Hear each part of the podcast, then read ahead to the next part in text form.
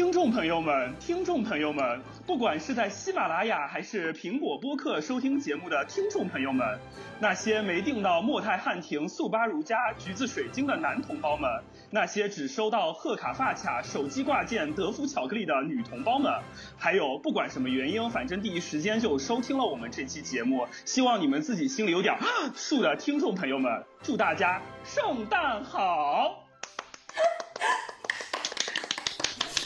暖暖的平安夜，浓浓的圣诞情，都将通过这期圣诞特别节目传到世界各地。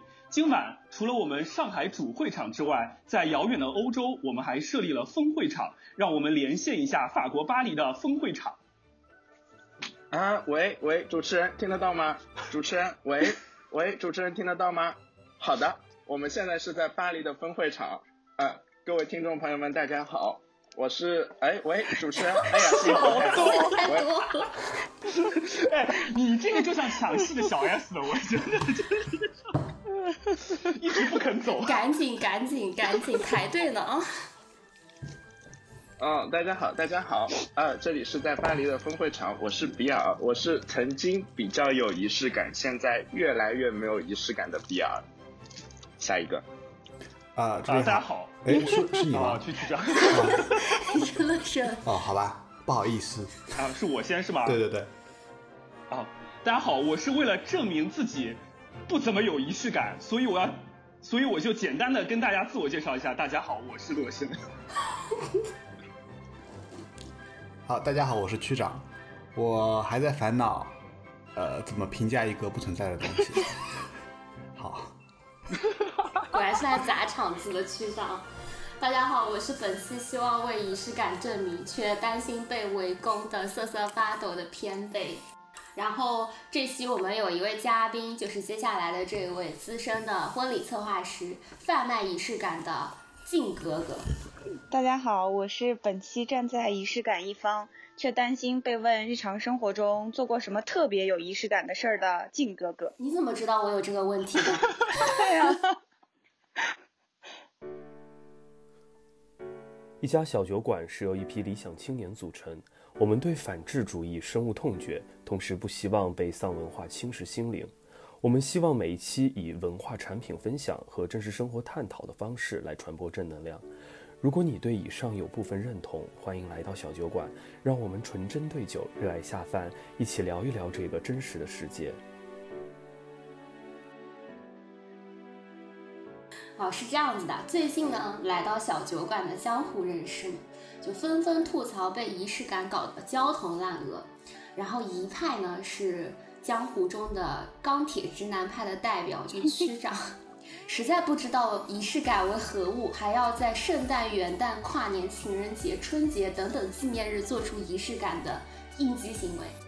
然后还有另外一派呢，就是我们传说中的老板娘，我也不知道她是谁，为代表的只想好好生活，又觉得今年跨年还没有想到一个有仪式感的方式，还不能好好的进入二零一九，所以闻者伤心，见者落泪。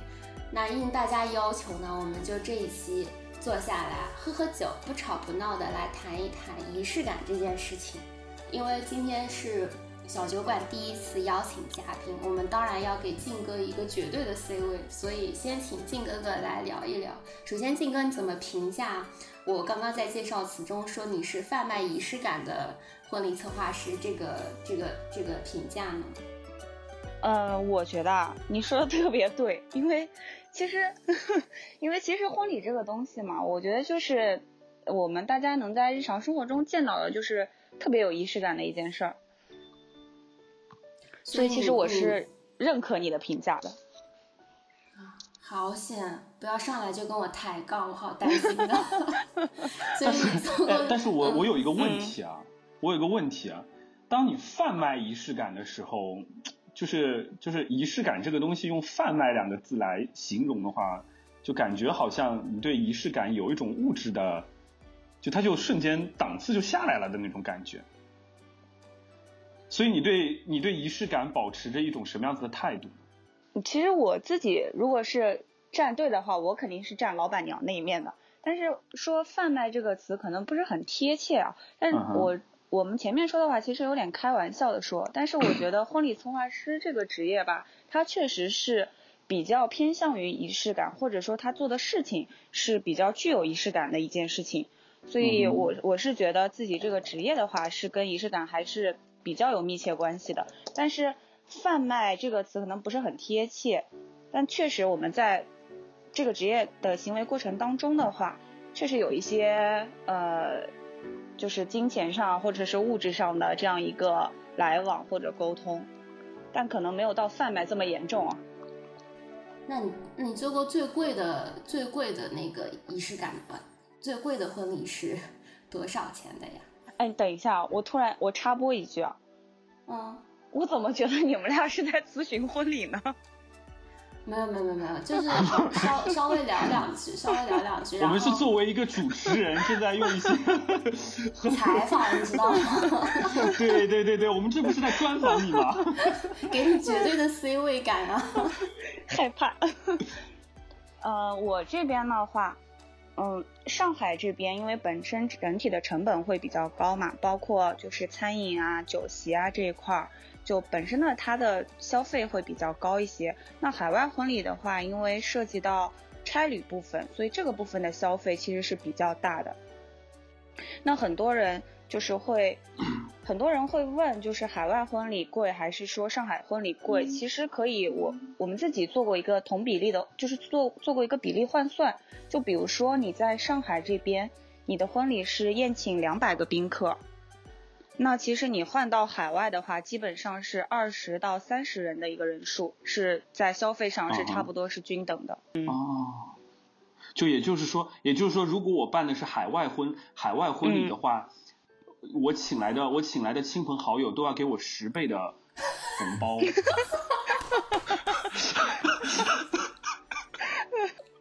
所以静哥哥，你觉得你做过的最有仪式感的一场婚礼是什么？有这样的例子吗？嗯，就其实我自己的话，呃，不能说是最有仪式感的一场婚礼，可以说一说我今年就是比较印象深刻的一场婚礼，是今年三月份。在巴厘岛做的一场婚礼，他们其实宾客人数在海外婚礼里面算挺多的，大概有一百五十个宾客。哦，对，也就是说他要请一千五百个人，如果在国内的话。你数学好，差不多，差不多，数学好，数学好。对，这场婚礼我为什么印象深刻？是因为第一，这两个新人，他们两个人是，嗯，在我们的。遇到的客户里面，他们是属于非常对婚礼非常非常有要求的一对新人，而且说实话就是审美很好的一对新人，就是从设计角从我们做设计角度来讲是审美很好的一对新人。第二个就是他们两个人因为也谈恋爱谈了很久嘛，谈了七年，然后所以其中经历的故事啊，七年吗？七年，七年就七年是吗？就养了该是吗？就。就那个，就该养了的那个年份。对对对对对，对，没错没错，你理解的没错，该养的年份。所以要结婚了呀，再从一开始。对，所以他们因为经历过很多嘛，共同，然后也内容包括给到我们的故事性也非常非常多，所以我们在做整个的婚礼的策划过程当中，就能够从他们的身上感受到那种。两个人之间的爱吧，因为我一直觉得，大部分找我们做婚礼的新人，彼此还是很有爱的。所以仪式感对于婚礼来说，就是表达爱这一点很重要。对我我自己做婚礼的话，我是觉得仪式感在这一方面是呃我自己比较看重的一方面，或者说我比较喜欢的一个方面，对于仪式感一个正面的表达。嗯。哎，你们这些仪式感的反对派在婚礼这一趴有什么意见吗？哎，那个叫什么？那个、那个、那个叫什么？奇奇葩说知名辩手那个菲菲是大王说过，婚礼就是一个大型的庙会。嗯，还是尬嗨是吗？一群人 尬嗨，嗯。我其实想过，我我我的婚礼是什么样子的。但虽然虽然我没有很想结婚，但我想过婚礼。然后我是很想把它变成那种，那种那种比较特别的装置艺术展的，你知道吗？因为我觉得，呃，我们爱一个人，首先他要有个主题。那我觉得对我来说，怎么样去诠释这个爱情的主题？呃，有这么一个想法，最早的时候是我有一个，嗯，不能说前女友吧，朋友，我有个朋友，然后他是在结婚了呃四年之后，嗯。呃，他在结婚的时候并没有办任何的仪式，然后他在结婚四年之后，带着她的老公，带着他的两个小孩，还有他们家的一条狗，然后在那个上海有个地方叫 Waterhouse，、嗯。然后办了一个这种我们结婚四年的这种这种庆庆祝活动吧，然后他们只是觉得呃，可能有很多人其实是结了婚，然后很快就离婚了。我也不知道为什么，反正就是这样子。然后他们觉得在结婚的当时当下是办一场很大的，就像就像就像那个庙会，然后到最后并没有走下去，可能这是一件很打脸的事情。所以他们是想，呃，把结婚的这种仪式作为一个很大的这种，呃，让大家来见证我们相爱是有结果的这么一个这么一个活动。所以受到他们的熏陶，我对我结婚的想法是，我觉得两个人相爱就像是相爱相杀，然后一定是会有矛盾的，但是这种矛盾也就是一边在吵架，一边一边往对方心里边戳刀，然后一边又在那边呃拼命的买糖去抚平对方的这种对生活中的不满意。所以我其实还蛮想做这种，嗯，这种要各种的艺术的东西来诠释我们对于爱情的理解。这点我跟我女朋友也讨论过。然后就比如说，当那个宾客进来了之后，可能呃，通常情况下大家的留言板就是呃写在那个纸上，或者现在比较流行的有那个在一棵树上面去按指纹。嗯然后我们就想要呃让大家把自己的名字写在一张小的纸上，然后呃远处有一棵稻草做的比较大的这种这种心，然后让大家把自己的名字给射进去。我觉得静哥听的，我觉得静哥听的很认真，他已经在想从能从你身上赚多少钱。那我们只是想把这件事情做的比较好玩，我觉得听起来很然后好玩是最重要的。对，是是蛮酷的，就是就艺术家的想法。对啊，金哥脑子里全是预算、场地、对供应商。但我们想到了这件事情的预算之后，我们就退缩了，知道吗？最后还是觉得，嗯，那不如就大家都轻松一点，简单一点，嗯然后然后在一个酒店里边结个婚算了。所以我觉得你要去，其实其实我觉得，包括我自以为越来越没有一个越来越没有仪式感的人，但是嗯，可能仪式感最多的更多的是嗯跟跟一个现实去妥协，可能我并没有那么多的时间和精力去做这件事情，但是仪式感这件事情是萌生在心里的，嗯是一个是一个小火焰，是不会灭掉的。嗯，那你最近就是，片尾怎么样？我为你证明了。哎，最你最近马上法国圣诞节要到了，那你有觉得你有做什么仪式感的事情吗？嗯，我觉得我最近做的仪式感的事情是，我帮我们的店铺每个店铺门口都拉了那种圣诞树，那种那种做出来的那个门框，然后嗯，每个礼拜六都因为那个黄马甲的事件把它们撤掉，然后每周一又把它们放上去，然后放放拆拆放放拆拆，然后当他们要每个礼拜六的时候还要把两两厘米厚的钢板给镶上去，然后就感觉呃一直都在那个叙利亚跟圣诞节之间 在在在徘徊，你知道吗？这种感觉。战争与和平剩下在拉扯。对对对，对对 对。我好怕聊这个内容，我好怕聊这个内容，我们节目又要下掉了。那我们赶紧转回国内和平的中国，对对对，看一看中国分会场的情放四十年的况。中国。所以区长，你对你的婚礼有什么想法吗？不要再聊婚礼了，我想转到仪式过圣诞节，我已经转过对，来了。就是就是这个啊、好吧，我还蛮想，好执着，我只是个人的好奇，想要问一下，你待会儿再问，回头再问他好了。好吧？好不我们可以容易给我做成花絮，好吧？找了个机你接下来聊吧。嗯嗯，行行行，其实我觉得在国外生活的中国人，每年心中都要过三个节，一第一个是圣诞节，就是虽然我我不在这边怎么过，但还是会跟朋友之类的吃一顿相对比较正式的饭。第二个是跨年元旦，元旦是真的是一个嗯，就大家都会跑出去去闹去嗨去庆祝的这么一天。每年元旦法国也有很多车被烧，就这样，因为法国人为什么开心也要烧车，不满也要烧车？车，法国的车的销量是不是蛮高？世界杯还 烧掉了两百多辆车。所以，所以跟所以跟中国找个找个日子吃一顿一样的，就是找个日子烧个车。法国是这样来拉动汽车的销量的。对的，对的。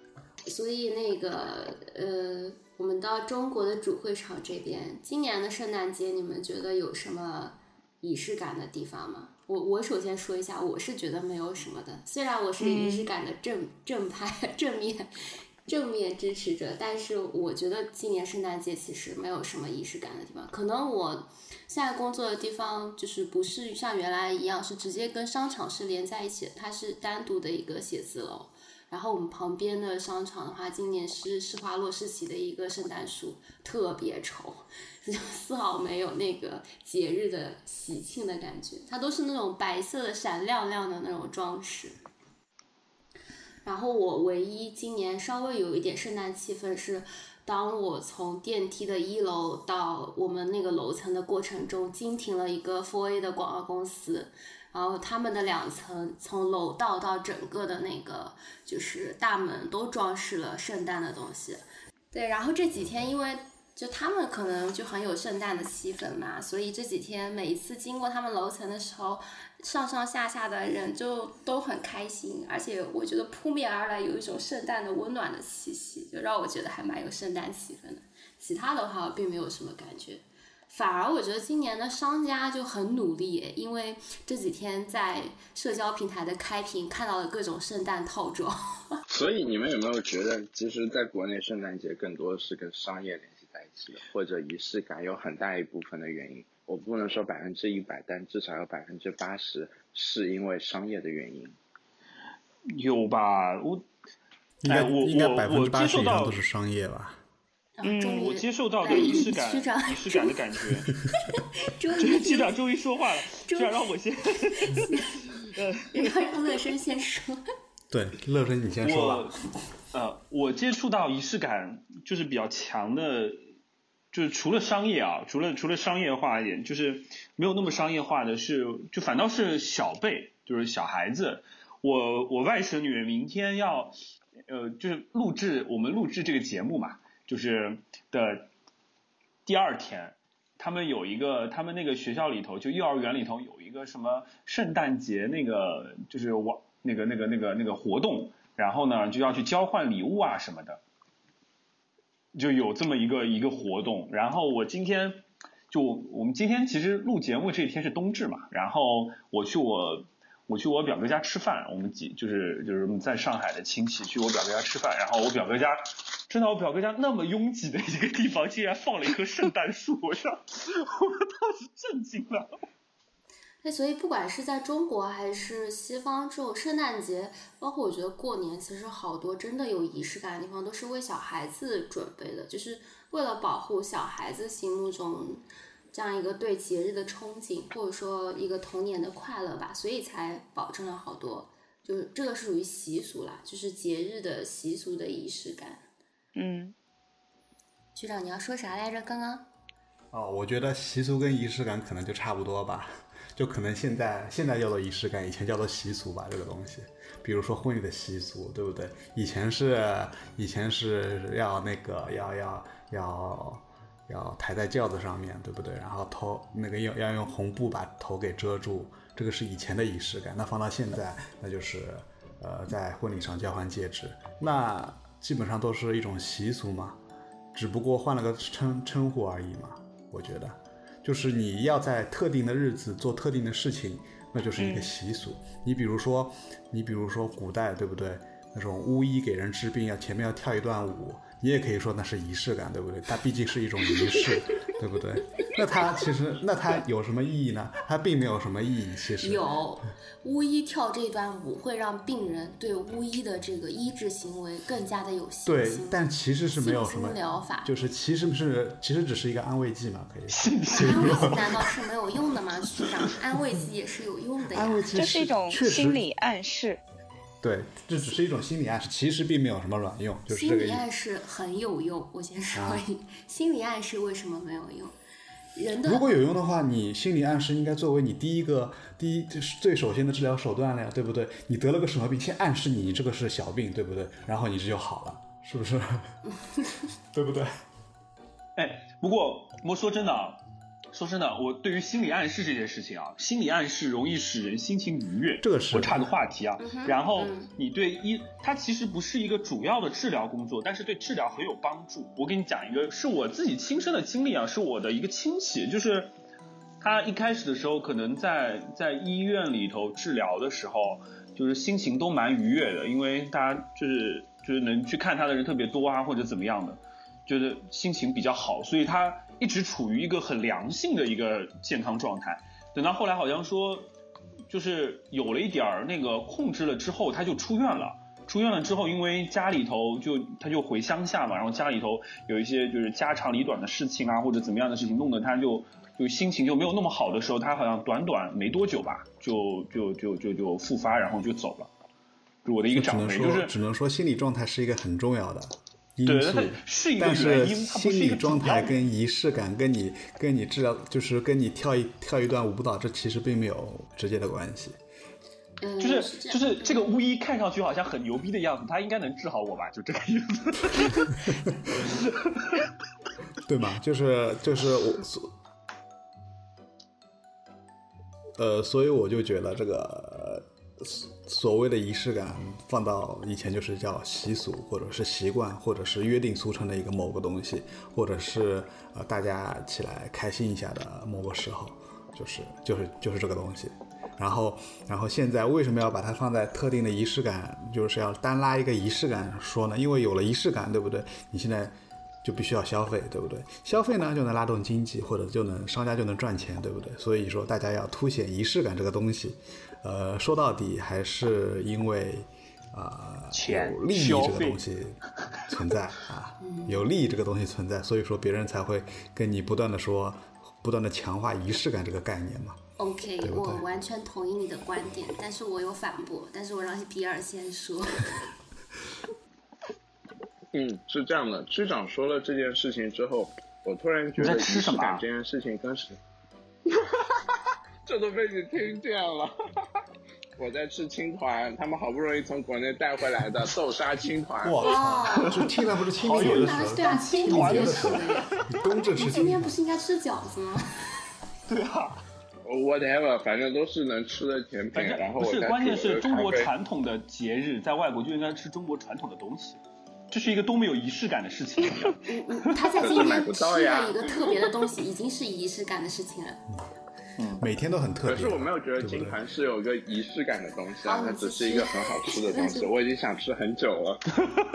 好吧，嗯，是这样，我觉得，我觉得区长刚刚说的仪式感这件事情，跟现在奢侈品的构成特别的像，就是它首先是一个有传统历史因素的东西啊，奢侈品有长很长的，不管是编出来也好，还是真实的也好的一个品牌故事。那区长说的习俗，这也是很长的，大家去约定俗成去做的一件事情。然后第二点，就像是巫医要去跳舞一样，那那奢侈品它也是把它去符号化的，就觉得嗯，就比如说呃，我买 Omega 的，我就是新 Nouveau Rich 那个那个新新富起来的那个阶级，我买 Rolex 就是那个嗯比较比较比较，怎么说？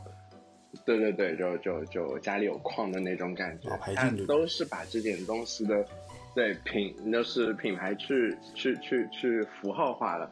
然后还有就是它其实跟大众的生活去保持了一个距离，就比如说呃你你你你传统的节日习俗这些东西，你并不是三百六十五天每天都在过的。然后就像你去买个奢侈品，它不是你每天都会去消耗的，它你可能一年你有钱的话，你会去买几个或者这样子，它并不是一个经常消费的品。然后还有另外一点就是特别特别像的，就是它们其实现在变得越来越贵了。越来越贵了是？奢侈品呢越来越贵啦，仪式感这件事情也也也越来越贵了。我就想到我小时候，嗯，就还是圣诞树那件事情，我因为要找同学过来，然后我爸妈帮我在家里面买圣诞树，然后从那个时候是我小学的两年级，然后从此之后每一年的圣诞节，我爸妈都给我一百块人民币，让我去在这个预算里边去买我想要的可以装饰圣诞的东西。这个习俗一直到我高中结束，但是到我高中的时候，一百块已经完全买不了一棵圣诞不树。是因为人民通货膨胀，人民这是物价关系，不能说仪式感越来越贵吧？这个关是系还有物价的这个。举例是很不恰当。然后，然后到我读大学的时候，我谈恋爱，然后圣诞节时候的支出就不仅仅是一棵圣诞树的价格，还会是一个很贵的礼物，不然的话就是我不喜欢它。对啊，这个就是保命原则嘛，对不对？求生欲嘛？嗯，保命，保命。求生欲。对对对。不管你信不信，，反然后正保命保命最重要。我我有一个我有一个同学，然后他给他女朋友在圣诞节，呃，送了那个发 海飞丝洗发露套装，大概六瓶。什么东西过分！海飞海飞丝洗洗发露套套装，六瓶家庭装，家庭装。厉害吧？什么时候？他说你每天去去洗澡都要用的。高中的时候吗？没有，那是二零二零零九年的时候，零八零九年的时候，我读大一的时候还在国内呢。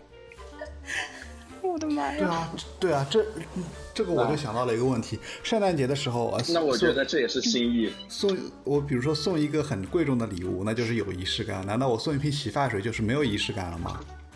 我想问认同仪式感的人，我就想问他们，花多少钱才算有仪式感？我觉得仪式感是这样子的啊，就是如果说是作为生活中的这种仪式感的话，你你完全不用去把它跟跟那个金钱对量起来。比如说，什么是生活中的仪式感？做一件特殊的事情就叫仪式感吗？仪式感这个东西呢，是有一个官方的概念的，叫你用庄重认真的态度去对待生活中看似无聊的事情，这个是生活中的仪式感。嗯，比如说你玩游戏，然后你今天你今天买了开了游戏开箱，买了一个特别特别棒的游戏，嗯，然后你在玩它之前，你发了一条朋友圈就很有仪式感。哎，你你你好像在怼我反知识的，但是其实我也不站在朋友圈晒东西的这个这一块，好吗？就是就是你可能拿一种非常认真的态度去对待它，因为我因为是这样的，在我在我我在看仪式感这件事情的时候，我稍微去查一些就是心理学上面的东西，就是说其实。人的这个心理是可以，呃，就是人的这个行为是可以影响到你的，嗯，就是大脑的一个认知的嘛。然后仪式感，它通过一系列这种复杂的程序或者动作也好，其实可以帮助我们把注意力集中在我们的感官的体察上，那么就会让你对当前的这个感官会更加的敏感。那么你如果说你更加敏感的话，你一是会对这个时刻记忆特别深刻，然后第二。你可以把这个时刻的这个体体验给拉长，就是说，就是说，就是在这个时刻做一件特殊的事情，就是仪式感，是不是可以这么认为？在你想要记住的这个时刻，做了一件特殊的事情，就是仪式感。应应该是这样说，就是在你需要去表达某种情感的时候，你去做一些一系列的特别的动作来表达你这个情感，嗯，就是仪式感。好吧你可以举一些我举个例子啊，当我想表，当当我想表达，嗯，我跟你在一起很幸福的时候，为什么我就不能搂着他在沙发上，然后看整整的三季《This Is 二四》，然后要带去餐厅吃一顿饭，才叫我对他有喜欢的感觉呢？对啊，可以啊、对啊，为什么就是一定要吃高档，比如比较好的餐厅，不能吃沙县小吃呢？对不对？哎，所以你们俩讨论的问题，其实你们是在讨论两性之间的话题嘛？那么你们在讨论两性之间的话题的时候，当然是要站在双方的角度去考虑的，对不对？而不是你觉得有怎么样，他，而是他对你们俩双方可以达成。对啊，这个就这是个双方的问题啊。区长，我区长是这样的，区长是这样的，啊，沙县小吃不够特别，沙县国际，对不对？沙县小吃不够特别，所以它如果沙县小吃的饺子里边有鹅肝和龙虾，那有这个沙县小吃就够特别了。搅吧搅吧，搅出一粒钻石。对哇，超有仪式感，我跟你讲，好有仪式感。对对它不沙县小吃不够特别，区长，我反驳你。嗯，那或者把整家沙县小吃包下来，对不对？够不够特别？特别啊，那个超特别。这个不是我我我想干的事吗？比尔，比尔曾经跟我说过一件事情，就是他一群朋友把一个沙县小吃包下来开 party，然后还每个人穿了晚礼服那样子的一个服装，在沙县小吃面前照相，我觉得还蛮蛮特别。而且是沙县自助餐哦。嗯，对啊，其实这个就还挺有仪式感的呀。对啊，我觉得还蛮特别的。对啊，挺有仪式就感的。是就是，但是不，我觉得就是做一件特别的事情，但是非要扯到仪式感上面，我就觉得有一丢丢勉强啊。你们有没有发现一件事情是，当一个人有创意、有精力去做这么一件仪式感的事情的时候，可能他的经济实力并不够他去一个很高级的餐厅，可是他真的是很想把这件事情做得很特别。然后，当一个人特别忙，或者是没有什么精力去去做一些特别有仪式的时候，这个时候高级餐厅就给他了一个仪式感的终极解决方案，就是一顿很贵的东西，让他们觉得很特别。没错，没错，因为因为你平时不会去消费特那么贵的东西，然后你在这个特定的时刻去消费了，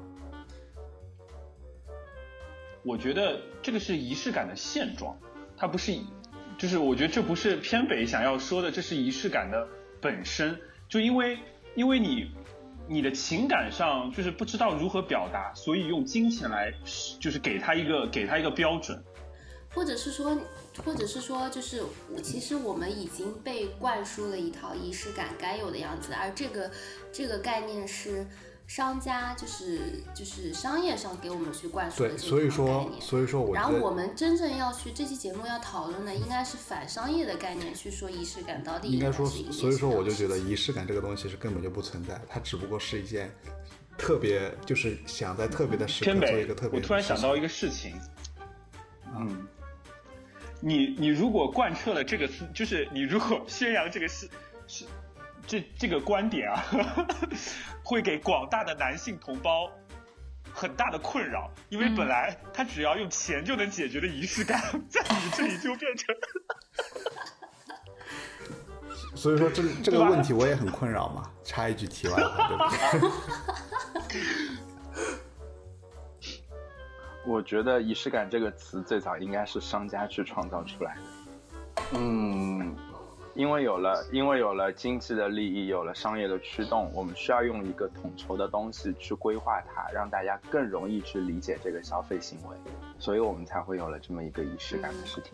你想，最早的时候，我们我们我我我们我们过年的时候去送红包是。最早的时候，我我记得我外婆是拿红色的纸包起来，然后把钱塞在里边，然后在后面去写上了一些祝福的话，然后在除夕那天晚上非常非常恭敬的，我也是非常非常恭敬的去接受这个红包。但是到现在，我们过年发红包就是在微信抢红包啊，它已经不具备任何仪式感了，可是这个习惯还是被传承下来了。所以仪式感其实它不是现在才有的一个东西，只不过是现在被商业化包装起来的一个概念嘛。嗯，我对啊，对啊，不好说，但是而且但是就就我就我认为，就是它的出现没有对我们生活产生任何改变，或者说是，有啊，你现在需要为仪式感去买单。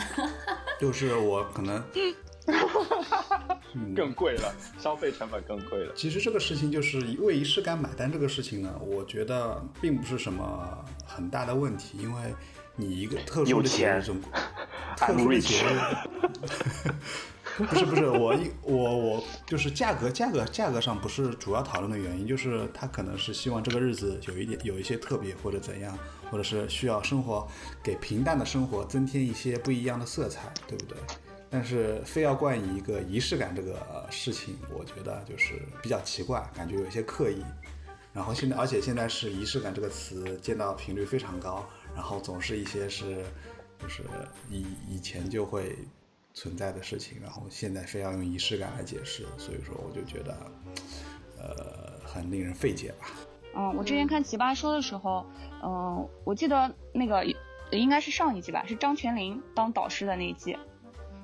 张泉灵跟那个罗胖当导导师的那一季，他们有说过就是关于婚礼的这件事情嘛。那一期的嘉宾我记得是黄磊。黄磊啊。对对对，他有说，他说张泉灵说他结婚的时候没有办那个婚礼，但是他们戴就是戴对戒嘛。那她是戴对戒的，她老公是不戴对戒的。那其实戴对戒也是我们在婚礼这个行行为或者事件当中产生的一种仪式嘛，或者说形式。那其实这个形式的话，你可以选择有，也可以选择没有，只要你们双方能够理解，我觉得这个都是可以的。那他觉得他讲了一个小例子，我觉得其实在生活当中还是比较能够代表仪式感的一个东西。嗯哼。他说他跟她老公，他们两个人家里有两个两个那个房间，一个主卧，一个次卧，因为他们两个人工作比较忙，他们就是规定谁如果晚上回来的特别晚就睡次卧，而且第二天早上谁。起得早，一定要为对方挤好牙膏。我觉得其实这个就是生活当中的一件小事，但是非常具有仪式感、代表性的一件为什么这个东西要叫仪式感？这个为什么？因为我觉得这个是习惯，对吗？这个是两个人之间互相的体谅，我觉得是只是个生活方式。为什么叫仪式感？其实我奇怪。其实我是觉得，就是在仪式感，你把它理解的，就是偏向生活化一点的话，它可能会就会慢慢的变成你的一个生活习惯。是这样的。就是我我因为静哥哥说到仪式和仪式感嘛，嗯，我突然想到了这个这个，我突然就明白了一个点，就是仪式会让你有什么感觉？你在参加仪式的时候，你会有一种肃然起敬的感觉，就是很就是哇，就是就是就这个就比比如说像呃结婚或者过年，然后你交换戒指或者怎么样，包括像说那个拼成的那幅画一样，它会让你有一种。肃然起敬的感觉，就是仪式，它会给你一种肃然起敬的感觉。嗯，那这是仪式比较特别的一种感觉吧？你在其他的地方，就比如说你爱情是感动的，或者别的事情是感动的，只有仪式会让你有一种肃然起敬的感觉，像升旗仪式，像别的就是像祭典什么这种东西。当你在其他的，就是在仪式之外的别的事情上，就突然有了一种。就这种感觉，你知道吧？在仪式当中会获得的感觉，我们称之为这种感觉为仪式感。我觉得这样这样解释可以。那你能够明白我的什么感觉？就是就是你在对你在仪式的时候，就是你不在寺庙里的时候，你体会到了超度的感觉，就是仪式感。不不不不，不是超度的感觉，是那种肃然起敬的，是一种是一种尊，就是你知道，就是一种感叹赞叹。就是哇，就这样，然后很严肃的，比如升旗仪式啊，或者一件难忘的事。就是仪式是一种特殊的、程序化的或者规范化的一种行为。嗯。然后仪式感是你这些行为之后带给你的这种感觉。对。所谓的仪式感是当前你的你需要的那一刻能带给你的一种特殊的感觉。它的作用是让这一刻变得特别，变得与众不同。那我那我这个问题就我我说的再具体一点，它我觉得它不是与众不同，因为与众不同有很多种。但是我想说的这种这种感觉是，就是在仪式的当下才有的这种感觉，但是你在别的事情上出现了这种感觉，那我们称之为仪式感。这样，就是就是我就哇，有一种哇哦的感觉。说的是很抽象，但是我大概有点抽象，但是我大致能理解你的，大致能理解你的想法。但是我觉得这个还是还是有一些矛盾的因素在里面的。你我就是但仪式感本来就是一件很主观的事情。我觉得仪式对这个我赞同。仪式感跟它的呈现方式有问题，就就有关系的。就比如说你收到你收到一个那个那个六瓶家庭装的海飞丝洗发水，他直白的拿一个超市的购物袋给你，你肯定不会觉得这是一个有仪式感的礼物。可是当你像俄罗斯套娃一样去拆了十层包装，最后得到了一个海飞丝洗发露，那你可能会觉得它稍微有这么这个哪来的仪。式感？我想摔东西啊！我拆了半天是这个吧？我觉得比尔说的是非常非常对的，因为、因为仪式感本身它就是你你是要有一定的就是行为的。你说你说我给你一瓶海飞丝洗发水，有任何的仪式吗？我们先不要说仪式感，它有任何的仪式吗？没有的，没有我们从就是传统的一些习俗或者说典礼上所 get 到的那种仪式的程序化的东西，对不对？但是圣诞送礼物如果不就是仪式吗？对，没有错啊。如果其实如果你送的一件礼物是精心包装好的，然后它有那些什么所谓的这种拆拆礼物的这些过程，我觉得其实还是一个蛮有仪式感的礼物。我觉得，就是我觉得这个话可能是日常的事情复杂。没有，所以我觉得是觉得这个话可能是在是吗？可可能是在我送你海飞丝洗发露之前，你才会说这个话的，可能。可能我送过你洗发水之后，你就不这么认为了。我我觉得我们不用去纠结我只是举个比较极端的例子。这个这个你也比较极端了，去找不。是不是不是不是我极端，我就觉得这个就是就是一个是它这个仪式感这个东西比较比较难以讲清楚，哎，它这个感觉有了就有了，没有了就没有了。它对于针对于每个人它都是不一样的，针对于每个标准，针对于每一种东西，可能你觉得有仪式感，我觉得没有仪式感，它也是不能不能不能不能很好的界定的。对说的非常好，这个我也我觉得说的很对啊，其实。对，我觉它得你说就是一个比得非常较主观的好东西啊。对呀、所以说，就是所以说，所以说这个这种东西就是就是就是一种感觉嘛。所以说我，所以说这个就是我觉得不用去界定仪式感，因为当你需要相，你当你需要去处理仪式感这件事情的时候，无非有两种。第一种是你需要给自己一些正面的鼓励，第二嗯。种是你在两性之间遇到的这种话题，或者说你跟你的朋友、跟你的父母、家人之间相处的时候遇到了这种问题，你无无必要去用一种大众化的规，就是已经规定了的标准去处理你私人的这种仪式感，你只需要跟你的爱人或者说跟你的朋友去处理这种问题就好了。嗯，所以我觉得你说的非常对，就完全不用去用一种世俗化的标对，准所以说来处理这个事情。仪式感这个东西，其实只要做这个东西的人觉得有仪式感，其实不用在乎别人的感觉就可以了。没错啊，这个也是我们今天要去聊的。觉得现在仪式感可能被商家包的有一点反制的因为因为因为怎么说呢？因为这个东西，呃，我觉得吧，它人跟人之间差别太大了，它的上限可以很高，下限也可以很低。比如说洗发水，对不对？就是就是一个很很下限比较低的一个事情。但是怎么说呢？就是说，呃，我觉得徐老说的也有道理，就跟我现在其实对很多的名词也很反感一样。比如说，呃，就是就是你你会，反反制，也也其实也是这样子的，就是比尔比尔 Q 流程真的是，不是，也比尔说的也有道理，就是比如说，当你说一件事情的时候，其实你是你每个人都是一个很复杂的个体嘛。但是如果说轻易的被冠以一个标签的话，你会当时就哑口无言。比如说你在跟他争论一个男女问题的，跟朋友在争论一个男女问题的时候，他突然说你是一个女权主义者，或者说是田园女权，你怎么去辩解呢？就是这个标签会帮你打得很无力。一个非常笼统的词，所以区长这个思考点也是有意义的，就是他觉得不应该把那么多的已经存在的一个东西，我们去被商业化的一些东西利用，去冠以仪式感这样一个词，我觉得他说的也有道理，对，充分发挥了小酒馆的和解精神。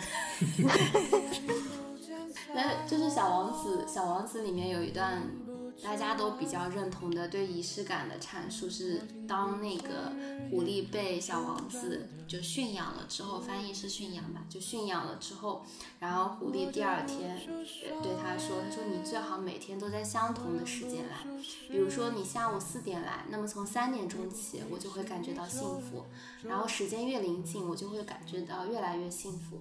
那么到了四点钟的时候，我就会坐立不安，我就会发现幸福的代价。但是如果你随便什么时候来，我就不知道什么时候该准备好我的心情，应当有一定的仪式。我觉得这个是仪式感一种非常非常好的表达。一生换一头白发，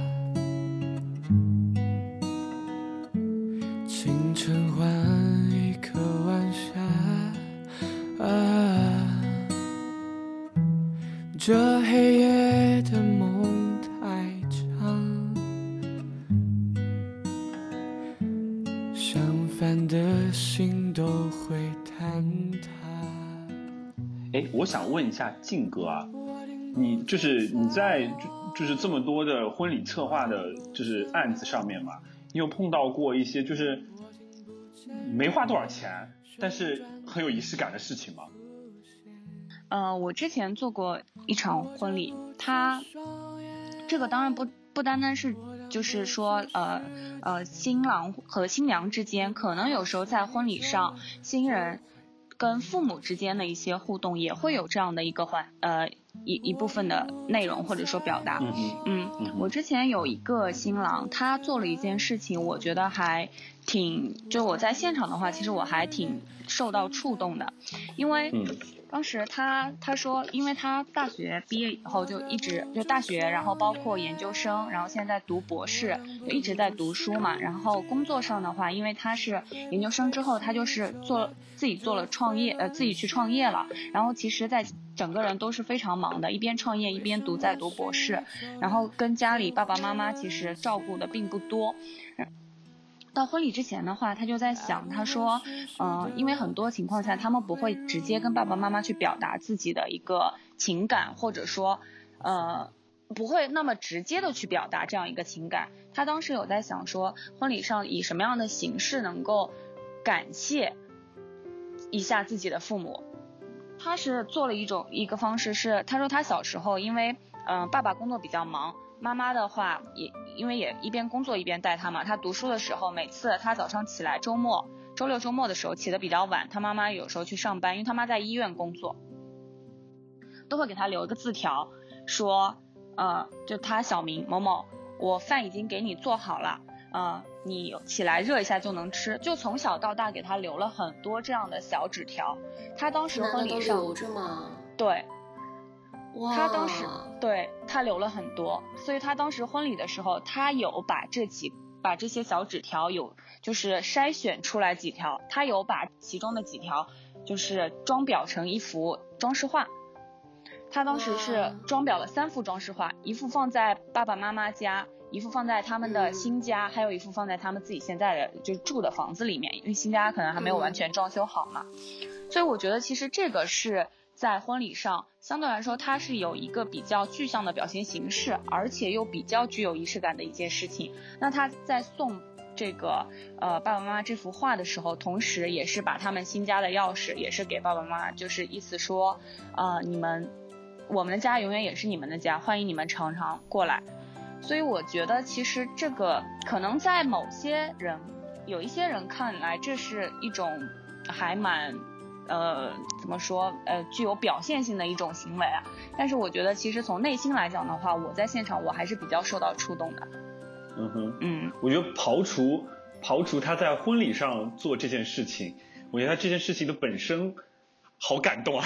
对对，还蛮感会人的留着对爸妈留的字对对，我我突然想到那个前呃今年十月份的时候，我有个同事生日，然后有一天他收到了一个巨大的箱子，嗯就大到可能呃就是长宽高都是一米的箱子，然后那个箱子就被寄到我们公司。通常情况下我们不太会收到这么大的箱子，嗯然后他就打开了，发现里边是六个氢气球，然后你打开箱的那一刻，气球就升起来了，然后下面就挂了一块巧克力，你知道吗？然后写了一段话说啊，这是我们那个结婚三周年，哦，然后特别特别的浪漫。哦，我觉得这个是然后这个时候同事嗯对，这个时候我们的 big boss 就走过来了，说这种东西不能寄到公司。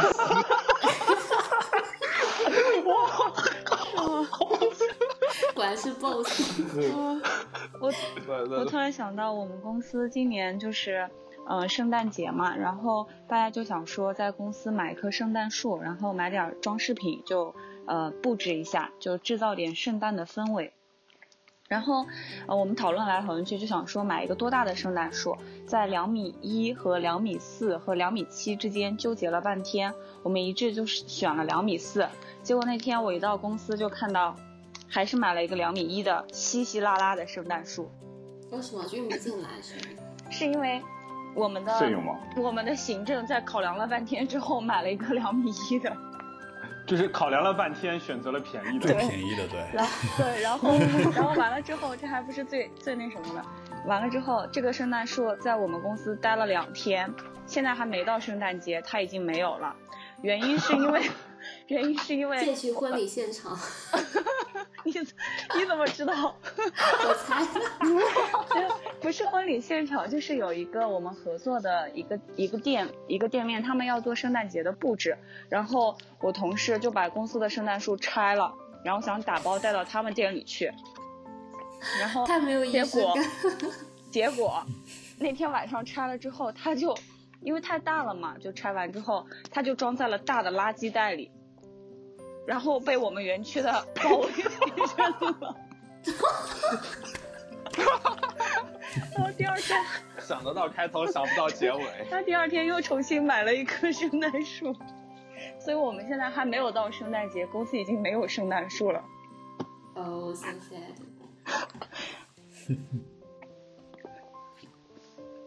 一棵冤死的圣诞树。对啊，只只存活了两天。我觉得，我觉得外国人搬圣诞树这件事情其实还蛮有仪式感的。上一次我去我们家附近的那个，对，上一次我们去我去我们家附近的那个花店，因为大部分的欧洲这边的家庭的圣诞树是这样构成的，然后是有一棵树，不管是多少高，但是它是一棵鲜活的树。啊，然后呢，它被一个网，就是类似像那个嗯哆啦 A 梦的格列佛隧道那种东西，然后从大到小，然后被束缚在一个丝网的这种小的那个网的小袋子里边，然后嗯、呃再去买一颗那个被劈过的像柴一样的那种东西作为一个底座。然后去搬回家的，然后最近时候我就经常能在街上看到，就是有两个人或者一家的人，然后就是排列着，然后前面一个，后面一个，或者前面一个，后面两个，三个人，然后扛着一棵圣诞树扛回家，我就觉得这一幕特别有爱，就特别有家庭的感觉，嗯所以你们这个树是，就是合法的是吗？是真的树，是真的树不，是路边，不是公园刨的是吧？没有，它一定要是松树啊，一定要是撒棒的那种树，公园好像没有这种树，它一定是在森林里边去砍的这种树。它难道不是一一片林子种植出来的吗？就专门种圣诞树的？应该是吧？是应该是就是这是一种。嗯，商业商业的一个，就是它已经变商业了吧？应该就是商业产业了，它应该已经变成。哎，所以所以其实总结下下来这么多，其实我们为什么要说仪式感，还是因为它能够提供一些正向的，或者说以后温暖的一些东西。而且通过大家刚刚说的这些仪式感的事情，我发现啊，其实我们真的认为它是能够表达仪式感这个概念的东西，通常是大家一起来做，或者说是花时间，或者说是就是花大量的时间来亲自制作的一个东西，这就这就这就这就让我能顺便说一下，就是我们挂关于跨年那一期，其实想邀请各位听众能够跟我们一起来做一期跨年期的共同制作的一个节目，就是我们想邀请大家来回答我们关于二零一八年的两个问题，然后就是这个问题，我们可以在我们那个备注里面可以写上。问题一是，请用两三句话简单总结一下自己的二零一八年，或者是简单说一下一八年关于自己非常难忘的一件事情，二取一。然后问题二是，就是二零一九年你有什么愿望吗？或者是想对二零一九年的自己说一些什么？因为我们希望能够收集到一些听众的回答，你可以就是用自己手机录一下，然后发给我们其中的某个人，或者是发给我们的一个公用邮箱，然后我们会剪辑到我们一九年跨年期的节目当中，非常有仪式感。对，然后关于讨论的部分，要么我们就到这里差不多。你们还有什么补充的吗？应该没有了吧？你们还有什么推荐之类的吗？我看提纲上有写。对，就是讨论如果差不多的话，我们就进入推荐环节。哎，推荐我没想好哎。嗯你可以不推荐，我说啦。什么？如果没想好，可以不做推荐，这样。啊。嗯，然后我已经想好了。嗯，然后进入推荐环节，然后我先推荐吧，因为刚刚比尔是聊到这个圣诞的事情嘛，我其实是在查仪式感的过程中，我突然间看到了这样一本书哦，叫嗯《圣诞老爸的来信》，然后原著的作者是托尔金，托尔金是写那个《霍比特人》的一个英国的大作家吧，嗯 然后这本书是等于说是集结了他从他孩子从小到大每年圣诞节他写给他孩子的一封关于圣诞的信，而且是伪装圣诞老人，或者说是写很多关于北极圈的故事，就是他为孩子营造的一个关于圣诞的梦。因为其实，在欧美。到现在还是大家还是愿意去为孩子们营造一种圣诞老人是真的感觉嘛？比如说，会提前为孩子们准备 礼物，或者是有在网上有一些圣诞老人的行踪图的，就是直播，就是说某时某刻圣诞老人到了哪里了，然后现在到哪里哪里了，就是所有大人们。呃，就是愿意给孩子们营造的这样一种童年的假象，或者说快乐吧。然后这个这个东西，当时呃，好像黄磊嘛，就是就是有请多多来翻译这样一个作品，所以我看的这个版本还是黄磊他女儿黄多多翻译的，还蛮有趣的一本书，推荐大家可以翻一翻。或者是家里有小孩子的家长们可以，呃，翻一翻，借鉴一下。就是我觉得能能在小时候给孩子们营造一种童年的快乐和信仰和希望，还是非常重要的。正如我们现在回忆我们的童年也一样的快乐一样。感谢爸妈。说的好，说的好太好了。完美。嗯，我来推荐一本，嗯，我来推荐一本比较烧脑的书，然后是就是我刚刚所提到的那个呃一个一个法国后现代的理论家呃鲍德里亚所写的那本《La Société de Consommation》消费社会，然后我觉得这本书可以呃很好的跟我们今天所阐述的关于仪式感和消费社会的这个话题呃所产生联系，因为呃里边有一个观点说到的是呃在现在的那个大众的一个呃社会之中，然后嗯包括广告或者包括一些宣传的行为，它会瞄准人的一些呃无意识的欲望，然后嗯去去通过一些重复构建的范例，比方说仪式感来呃引诱消费者、诱导消费者，然后给人一种一致一致性。然后来伪造出一种那种消费的总体性，然后当人去大量的了解这一部分的信息了，然后他就会去顺从这种信息去产生一些行为，所以也就是刚刚我们所说的，嗯，很多人其实去买一些东西，自己也不觉得仪式是一种仪式感，可是，嗯，他已经被仪式感所规划了。然后，嗯，通过这本书，我觉得我们还可以去思考一下。嗯，像现在的这些社会，我们已经嗯不太去送这些物质的红包了，然后不太去写那些纸质的贺卡了，然后我们更多的是去通过微信去发红包，微信去写祝福。那在这种数字的社会之下，会不会我们的社会变得越来越没有仪式感？然后仪式感是不是一定要通过一种具体的物质作为一个中介来传递我们之间的情，就是情谊的？嗯，完了，这就是我今天的推荐。嗯，比尔说的问题，我觉得如果有听众，如果有听众想参与我们的讨论的话，其实我还是非常希望大家能给我们一些评论，或者说跟我们一些共同的讨论。嗯，这个也是嗯我们节目如果说有那么一些人能够参与到讨论室的话，也我们也会觉得做这个节目非常的有意义。你们的你们的思考就是是我们的的动力。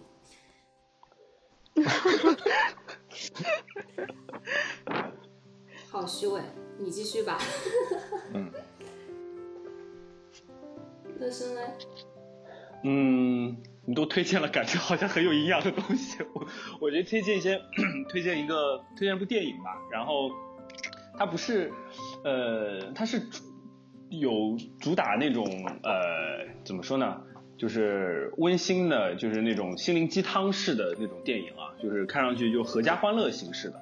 它不需要不需要怎么带脑子去看这个电影，就很适合，呃，就像圣诞节，就是或者一些合家欢乐的时候时候看的电呃那个那个电影叫《附属美丽》，就是呃讲的就是一个嗯事业有成的一个男主，然后他因为经历了就是自己女儿的过世，然后他一蹶不振，然后他有三个跟他一起合伙的呃好朋友。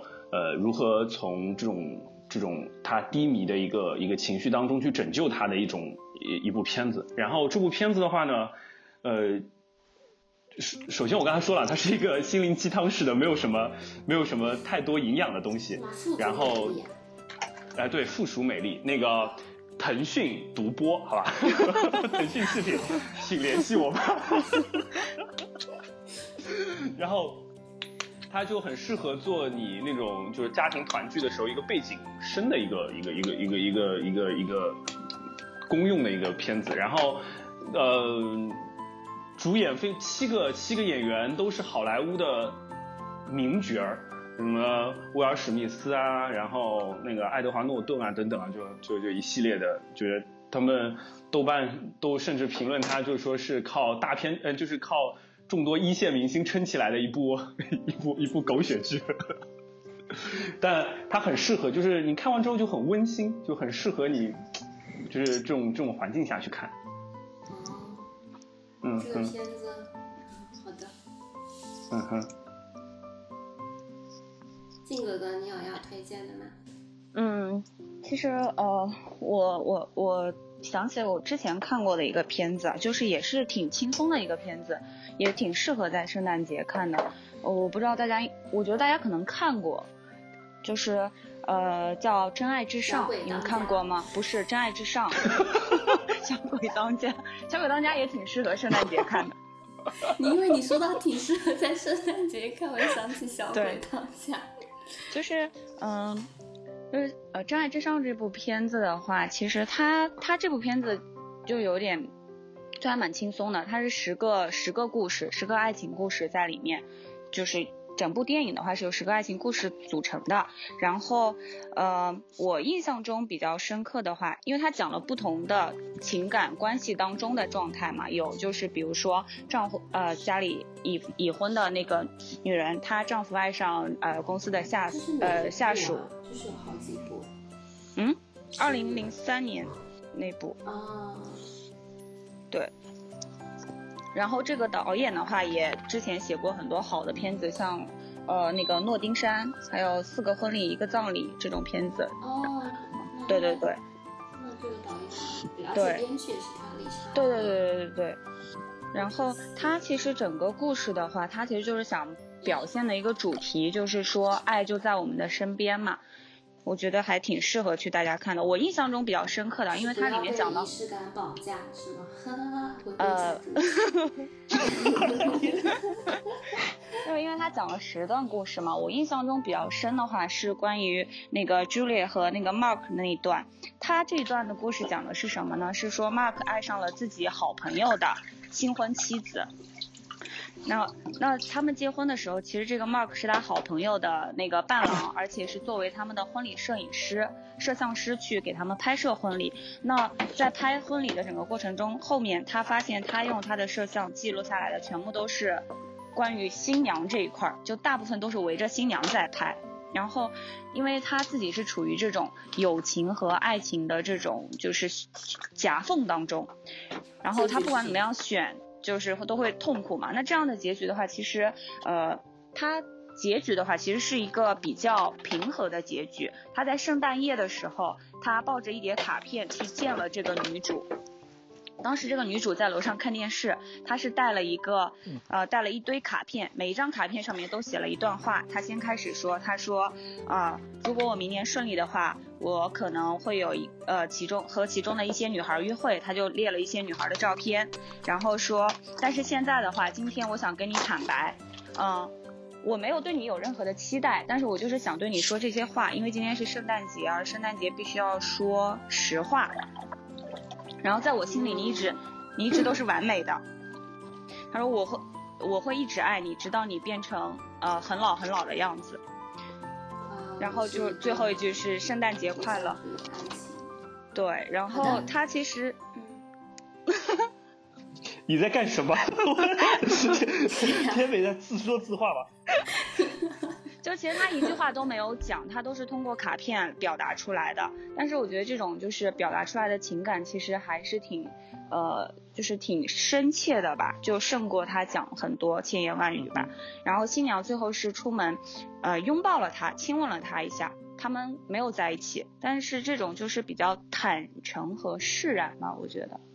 嗯，像是那个，这是这是名场面哎，就是被剪到很多，被剪到很多那个那个那个那个那个那个 cut 的那种剪辑里面，我看到过很多次了这个片段，嗯确实名场面。嗯，就是我这部片子我自己还是觉得挺呃可以可以去看看，还挺是挺好看的。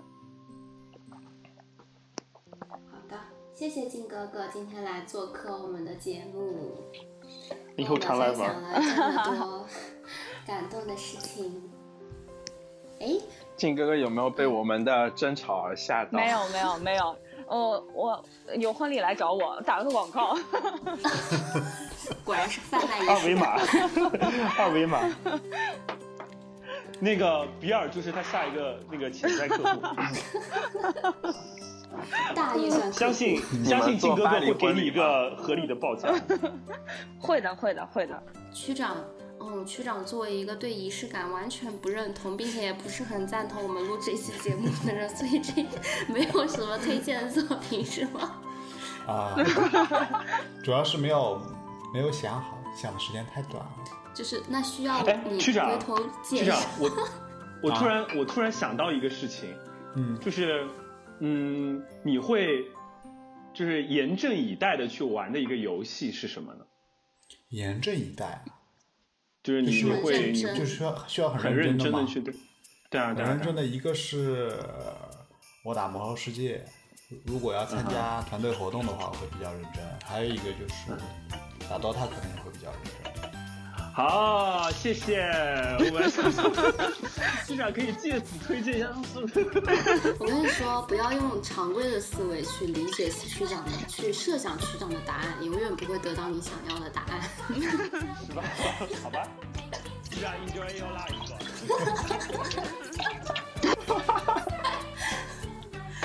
然后我们这期，我觉得我们每一期的节目的主题都可以归结为快乐就好，开心就好。对啊，我们是一个反送的节目啊，这样不是挺好吗？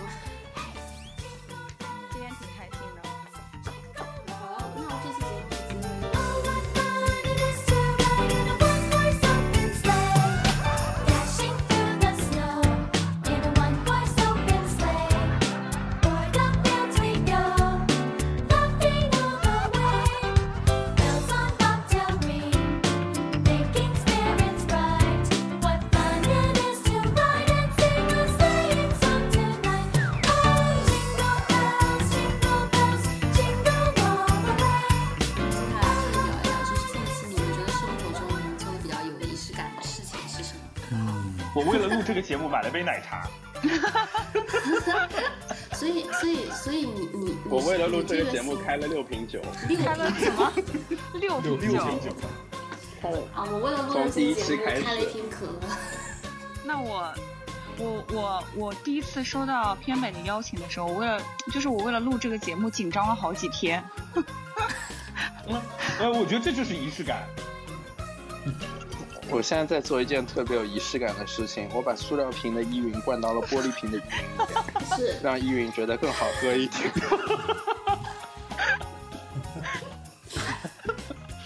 没有啦，其实我觉得，你就想在你小时候，你可能收到最多的来自另一半的东西是什么？是他们亲手去织的围巾。可是当然，突然间有一天流行了一首歌是小时，候就有另外一半这种 话对我刚也想插进来问的。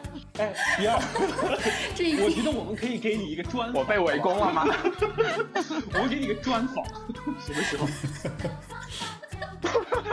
第二的风花雪月，风花雪月的故事成长史。可能你以前收到了这些千纸鹤或者是围巾就会很感动，嗯可是你现在再让你感动一次，你可能不会再那么感动。当你的阀值变得越来越高的时候，是是人性的冷漠，灵魂拷问吗？其实是。不，这是走进科学，而不是灵魂拷问。